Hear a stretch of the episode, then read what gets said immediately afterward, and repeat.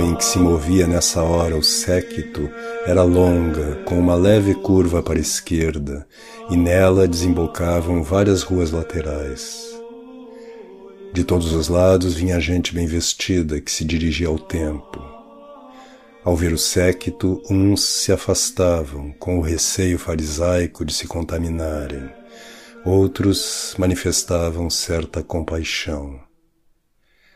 Havia cerca de duzentos passos que Simão ajudava Jesus a carregar a cruz, quando uma mulher de figura alta e imponente, segurando uma menina pela mão, saiu de uma casa bonita ao lado esquerdo da rua e que tinha um átrio cercado de muros e de um belo gradil brilhante, onde se penetrava por um terraço com escadaria.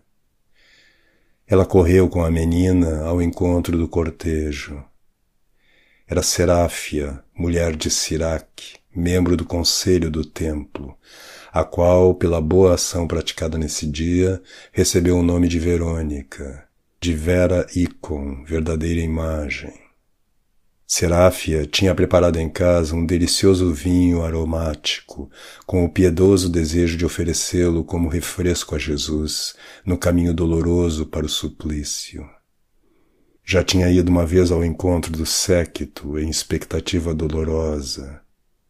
Via velada, segurando pela mão uma mocinha que adotara, passar ao lado do séquito, quando Jesus se encontrou com a Santíssima Virgem.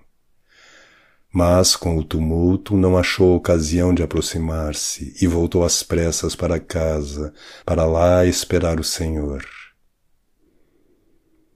Saiu, pois, velada de casa para a rua. Um pano pendia-lhe do ombro. A menina, que podia ter nove anos, estava-lhe ao lado, ocultando sob o manto o cântaro com o vinho quando o secto se aproximou. Os que o precediam tentaram em vão retê-la. Ela estava fora de si de amor e compaixão. Com a menina que se lhe segurava, pegando-lhe o vestido, atravessou a gentalha que ia dos lados e por entre soldados e algozes, avançou para a frente de Jesus e, caindo de joelhos, levantou para ele o pano, estendido de um lado, suplicando: Permiti-me enxugar o rosto de meu Senhor.